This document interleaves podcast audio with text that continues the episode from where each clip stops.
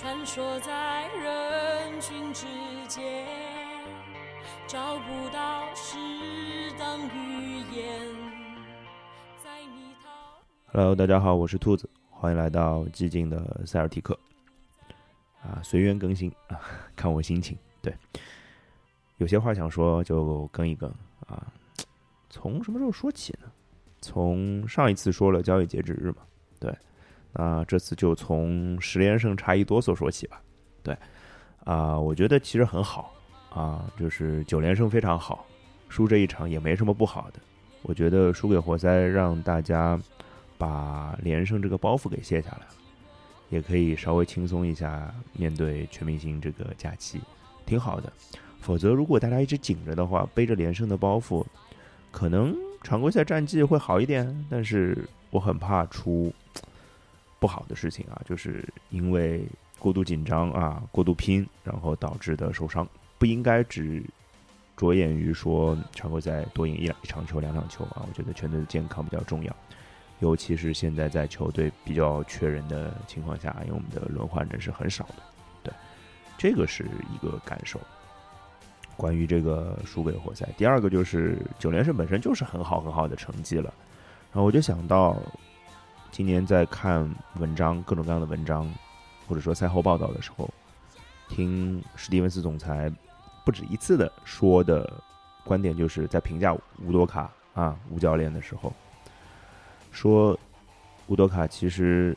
做了凯尔特人主教练可以做的一切，他也经历了一切，除了连胜以外。那我想说，现在他经历过了，这一波九连胜，其实完全把凯尔特人变成了另外一个 level 的球队，啊，这个不说了，这之前之前上一期已经说了挺多的了。那，呃，我觉得这个九连胜或者说十连胜差一哆嗦，这个很大的一个原因，肯定就是斯马特复出。然后斯马特复出之后，球队终于一个真正的完全体的状态开始比赛了。然后这一波的连胜，其实对球队的信心是非常充足的。这会让球队知道，只要我们是一个完全体，我们的主力八人轮换都在的话，我们还是非常非常强的。嗯，虽然斯马特在这段时间当中的数据表现其实就就就这样了啊，他从来也不是在数据上会体现出来他的价值的球员。对，但是他的出现让球队的防守提升了一个层次。回顾整个两月份。啊，球队的战绩九胜两负，呃，应该是胜率是联盟第二，除了爵士的八胜一负是比我们更好的以外，哦，对，其实还不能这么说，因为其实理论上啊，北京时间现在是二月二十八号的晚上，其实现在美国时间是二月二十八号的早上，就美国时间的今天晚上其实还有比赛，就是明天早上嘛，也算是两月份的比赛，但是我就不把那个数据收录进去了，我能看到的现在的数据是。凯尔特人的两月战绩九胜两负，这个是不会变的。然后其他自身的数据不会变，我给大家稍微念一下：进攻效率是一百一十六点五，防守效率是一百零一点四，净效率减一减是十五点一。而且有另外几个数据，我觉得是值得说一说的，就是助攻率百分之六十五，真实命中率百分之五十九点五。这两个数据其实在之前整个平赛季平均数上都是不理想的。我待会儿会跟大家比较一下。包括另外一个有意思的数据是回合数，回合数九十九点零五，也就是说回合数在上升啊，因为赛季平均是九十七点三九啊，将近一场比赛多了两个回合，这其实非常符合乌多卡一直在提的要让球队打得更快一点。其实我觉得凯尔特人现在在往勇士的方向在走，呃，当然我们没有史蒂芬库里，但是可能就是要打造一个节奏快、防守好。然后推反击这样一个打法，啊，然后助攻率和真实命中率这两个数据分别是提升了百三个百分点和五个百分点。其实这两件事情对于球队进攻的提升是很大的，啊，因为其实凯尔特人在进攻效率方面一直是处于联盟的中下游的，啊，之前大部分时间大概是排在二十位左右，甚至有的有段时间是二十二十四位、二十五位都有有过的。在球队战绩不佳的情况下，而现在现在已经回升到了联盟中游，呃，只比两月份的进攻效率的话，凯尔特人是排名联盟前十的，啊，当然这个样本还是相对少一些了。然后再对比其他所有球队的两月数据啊，就是凯尔特人这个进效率非常吓人啊，进效率是十五点一，这个十五点一的进效率，呃，应该是遥遥领先第二名的，包括防守效率也是，防守效率也是遥遥领先第二名的。嗯，所以我会我会觉得这些东西让我们看到了一支非常出色的球队啊，非常出色的球队。呃，但是要提醒大家注意的是，比如说像赢费城七六人这种比赛啊，对吧？把把安比德又快打哭了啊，赢了四十八分吧，好像对吧？真的很开心啊。但是作为一支强队，其实不能掉在这个里面。如果你一直这个对这件事情很沾沾自喜的话，其实是没有什么太大的必要的，就代表你还是在意的只是这，对吧？这这一颗芝麻而已。而且不攒人品，是不是啊？结果回头背靠背就输给活塞了。当然这个是后话，输一场球也无所谓。在整个这个二月份的阶段当中，我觉得最好的两场比赛，我印象最深的两场比赛啊，不是赢热火，不是赢七六人啊，赢热火、赢七六人其实都是赢比我们排名更高的球队，但是因为那两场比赛都有不同的元素。热火那场比赛是对手这个实在伤病太严重了，而赢。七六人这场比赛就是纯粹是手感起飞，没什么必要去炫耀的啊。呃，真正好的是这两场比赛，一场是赢掘金，一场是赢老鹰。这两场比赛，我觉得赢的挺赢到我心里去的。这两场比赛啊，其实都是逆转的比赛嘛，都是上来是落后的。老鹰那场比赛还落后了两位数啊，而且就是看起来会很被动。我印象很深，是斯马特赛后说的，还是谁赛后说？说这样的比赛，是指打老鹰这样这样的比赛，如果放在赛季初的话，这样的比赛我们是赢不下来的。对我也是这样这样的感受。打老鹰那场球是半场是输了十分出头吧，十几分，然后第三节打了一个四十二比十八，还是四十二比十九，第三节逆转，然后。从落后十分到领先十分，然后第四节一直牢牢的抓住了优势，最后就是老鹰打不透凯尔特人的防守，最后时刻就是老鹰就是有十分的差距，凯尔特人进攻也不是很好，也没有办法一直进球，但是老鹰你也进不了球，最后双方就一直在十分的分差上维持着，比赛结束了，凯尔特人是这么赢的，为什么印象那么深？因为我看了，但是我没有完全看，我醒过来正好是中场结束吧。对半场结束，看了半看了下半场，这种大逆转看起来很爽的呀。然后本来醒过来还在想要不要看，然后第三节直接把我看精神了。对，当天是早上是超级晚，所以他早比赛都很早，可能是两点那场比赛啊，无所谓了，不重要。导致我后来七点，我应该是超级晚就醒过来就晚了，因为半夜看球了嘛。然后看超级晚精神也不太好啊，那是另外一件事情啊，嗯。二月份的比赛差不多就给大家聊到这儿，然后另外一个想聊的事情就是就是全明星嘛，对，因为讲到活塞那场球输完之后，球队就休假了。其实当然有些人没休，比如塔图姆啊，对，其实全明星的意义对凯尔特人来说有这几个，首先一个杰伦布朗没有入选全明星，这很好的，特别好啊，一个点就是可以休息嘛，好好休息一下。对吧哎，杰伦布朗是不是也去了？我不知道，因为他是毕竟是球员工会副主席嘛，可能要去一些什么 social 上的工作。不过好像没有看到他，能是我眼神不好。因为全明星正赛我一眼都没看，真的是一眼都没看。库里的十六个三分的神迹我没有看着啊，那天在忙。然后另外一个对杰伦布朗来说很重要的一件事情就是，不对不对，对杰伦布朗来说啊也重要，少拿了一百四十万。对，但是对凯尔特人来说其实就蛮重要的。因为凯尔特人现在工资单离呃交奢侈税的线大概是三百万左右，两三百万吧。对，所以就是当然是如果杰伦布朗一百四十万拿了的话，填到这个税线里面去的话，其实我们的工资线就非常的啊，就或者说签之后签人的这个人就或者说签人的这个名额签人的空间就相当少了。现在这一百四十万不拿呢？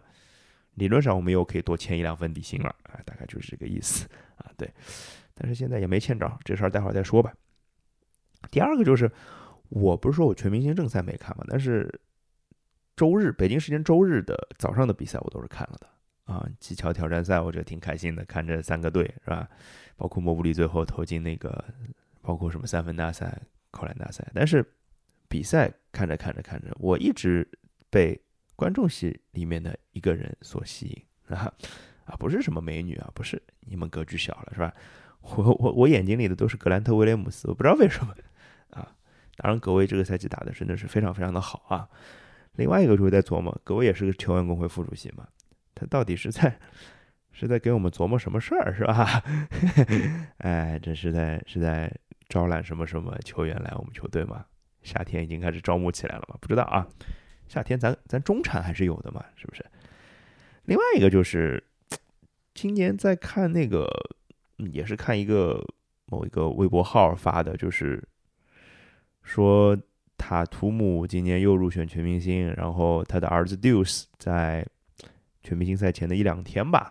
啊，在队伍里面给给爸爸颁了个奖，啊，一个一个小奖章还是一个小奖杯，我忘记了，哎，不可能很大嘛，因为 Deuce 也拿不了，是吧？然后我就出了一个脑洞，是吧？说，哎呀，啥时候塔图姆要不拿个全明星赛 MVP，然后让 Deuce 给他颁个奖之类的，啊，这是我的脑洞了，对。全明星嘛，就也没啥好多说的。正赛我已经好多年没看了，就兴趣不大。然后就是单项赛我还会看，但是今年的扣篮大赛实在是，哎，太拉胯了。不提吧，不提吧。这凯尔特人的节目，我们还是聊聊凯尔特人。那全明星赛之后到现在，其实打了三场球啊，有一场是今天早上刚打的，两胜一负嘛。呃，分别是客场篮网、客场活塞、客场步行者。啊，其实这三支球队从能力上来讲，暂时看排名都是啊凯尔特人之下的球队，呃，也就也就篮网是有季后赛可能的，或者说篮网基本基本上还是能进季后赛的球队吧，对，但是也是一个非常惨非常惨的阵容，对，所有的核心都不在，嗯，按说三支对手能力都比我们差的球队应该是要拿三连胜的，但是我得说两胜一负我是很满意的。呃，因为其实四天连着四天之内连着打三个客场，啊，舟车劳顿，非常非常的累，而且三场比赛的时间非常奇怪，除了第一天是正常的晚晚场的比赛以外，第二天打活塞是凌晨一点，对，北京时间凌晨一点，那应该就是当地时间的中午十二点，然后今天打步行者是北京时间早上的六点，那应该就是下午的四四五点。啊，应该是大概是这个时间，就是这样的比赛，球员会非常非常的累，而且每每天打比赛的时间都不一样，就是要调节兴奋度都比较奇怪，而且会准备不好。然后这样的比赛，我觉得大家不要看，可能是输给了比较弱的球队啊，只是包括步行像步行者之类的。我觉得对凯尔特人这样的球队来说，球队自身的精气神的状态是非常重要的。我可能说一句暴论，可能有点狂啊。我觉得凯尔特人状态对的话，其实我们并不出任何一个对手，联盟任何一个对手来打，我们都是可以打一打。但是只要我们状态不对，嘿嘿，我们也是谁都能输的。今天打步行者就是特别特别好的例子，对啊，就是你看为什么呃步行者的三分那么准，今天投出了超过百分之五十的全队三分命中率，进了将近二十个三分。那很很多人看到这个数据就说，哦，步行者投疯了，这我们是没有办法赢。其实不单单是这样，当然有一些啊不讲哈利波特什么超远距离的三分啊，不讲理的勾手啊都有，但是我觉得更重要的，并不是这件事情，而是我们自己的防守，我们自己的脚步跟不上了。我能理解啊，因为太累了啊，舟车劳顿这件事情很累。就你你们想一想，大家都有出去旅游的经历啊，现在疫情期间也没有办法坐长途飞机。就我印象很深，我有有几次坐长途飞机出门的时候，哎，别说长途了，就坐个三四个小时，那就不舒服了。对啊，你就不要说这些球员，他们可能坐个坐飞机从一个城市到另一个城市，可能两三个小时，然后下来要坐大巴一一段时间，再到再到酒店，可能还要到球场之类的，而且时间非常非常的短，所以我觉得挺不容易的。我觉得，我觉得没什么好苛责的，而且他们很可能是什么打完比赛连夜就飞之类的，会很累的。而且我我们这我们球队累不得，我觉得就是好的好的精神状态、好的身体状态，对球队的影响是很大的。这跟对手无关。嗯，但是我觉得有一点点小小的隐患，就是咱们的防守啊。这三场比赛除了打篮网这场比赛防守是好的，剩下两场防守都一般和不好。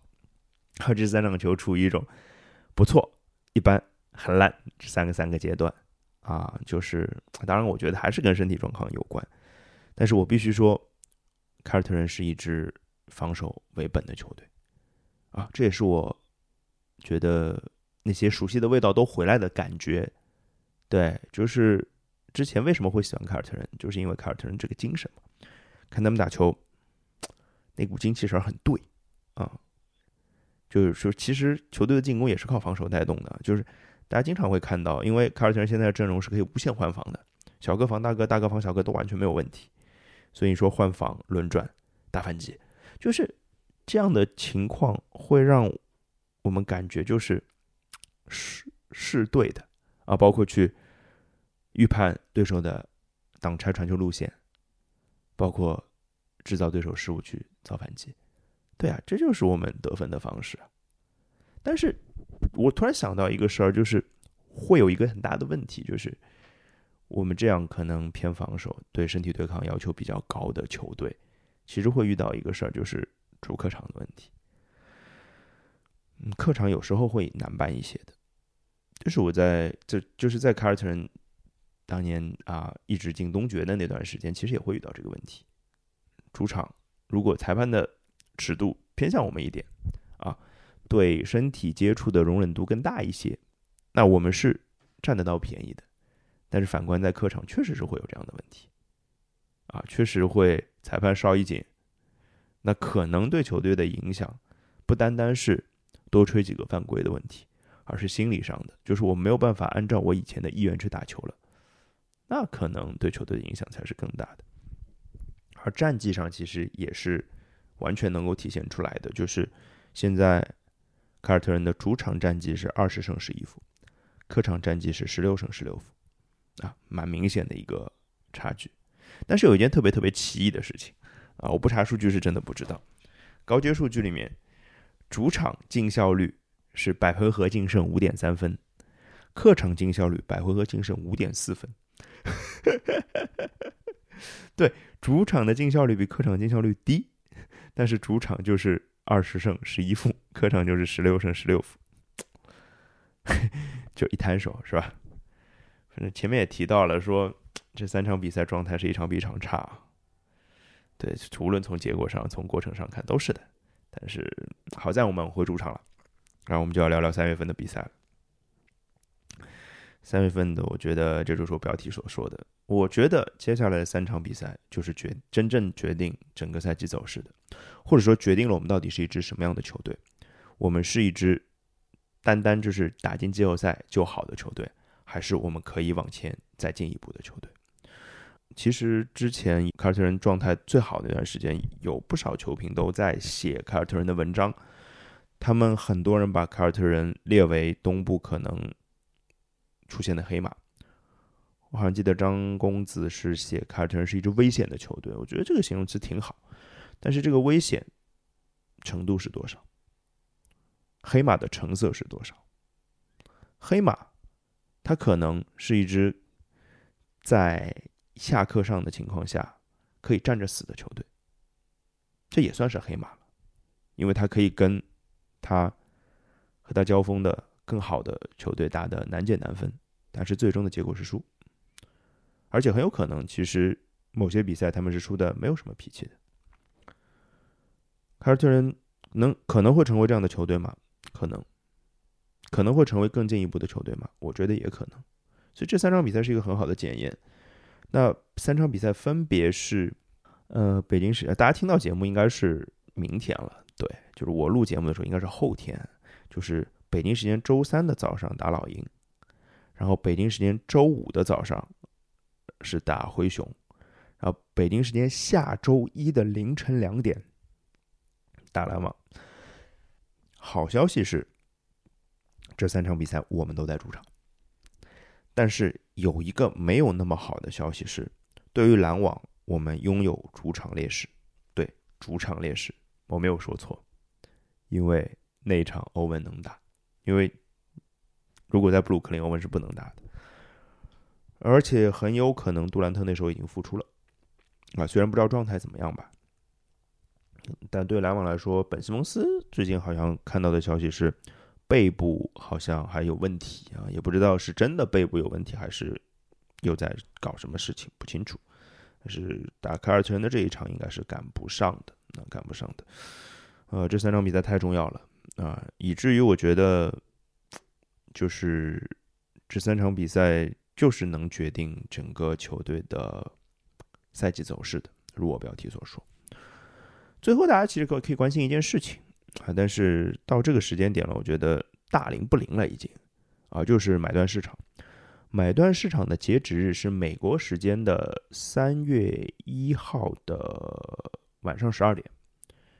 其实你可以理解为三月二号美国美国时间三月二号的凌晨，也就是还有一两天的时间可以裁人，啊，过了这个时间就不能裁人了，不能裁人就意味着那个时间点。所有没有被裁掉的人，还留在球队名单里的人，你就是不能签的了。那我之前就提过，我心心念念的加里哈里斯，他会会不会被裁？首先啊，会，然后第二是会不会啊来到凯尔特人？不知道啊。好像最新的是萨托兰斯基去了奇才吧？好像是对，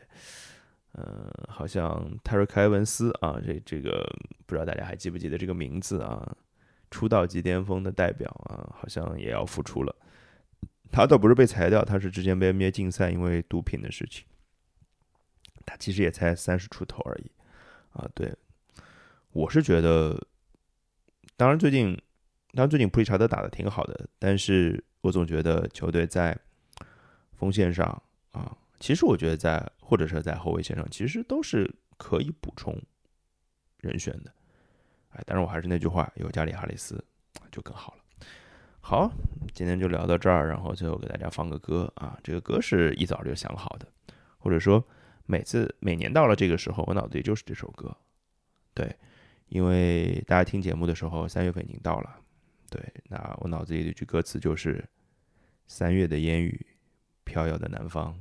你坐在你空空的米店”。对，就是米店。我们听歌。结束今天这期节目，下一期希望尽快跟大家见面，拜拜。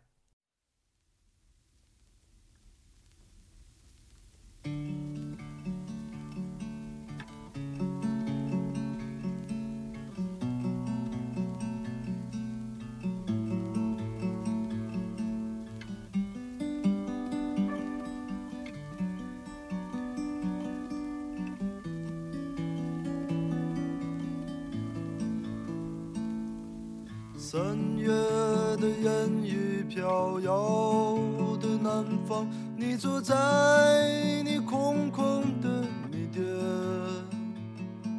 你一手拿着苹果，一手拿着命运，在寻找你自己的香。窗外的人们匆匆忙忙，把眼光。在潮湿的路上，你的舞步划过空空的房间里，时光就变成了烟。爱人，你可感到明天已经来临？码头上停着我们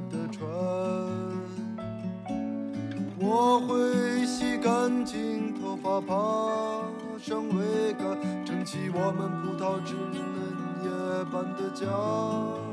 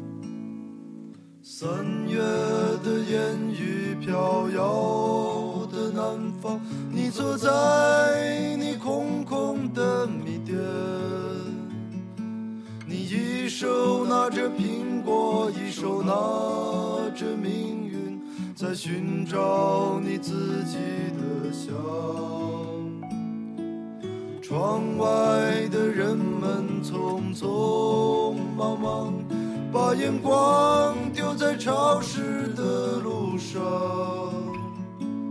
你的舞步划过空空的房间，里时光就变成了烟。爱人，你可感到明天已经来临？码头上